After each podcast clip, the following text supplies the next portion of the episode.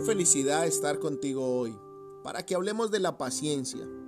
Y el título del tema de hoy es Paciencia, ya casi te toca. La paciencia es una virtud que muy pocos llegan a tener y cada día vemos gente más impaciente. El estrés se hizo más común que la paciencia. Sin embargo, a todos nos toca en algún momento estar del lado o de la ignorancia o de la sabiduría y tener paciencia para con nuestro semejante. El libro sagrado expresa, para que se muestre paciente con los ignorantes y extraviados, puesto que él también está rodeado de debilidad. Hebreos 5.2. Todos tenemos debilidades. Es justo por eso que debemos ser pacientes.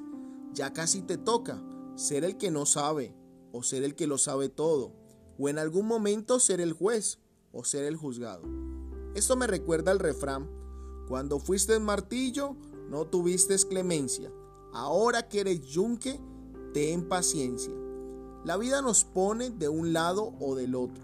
No sabemos dónde vamos a estar. Por eso sé paciente y clemente hoy.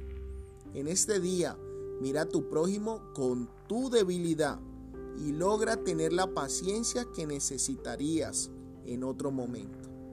Que Dios te bendiga que en este día la paciencia que Dios te da, tú la tengas con tu prójimo.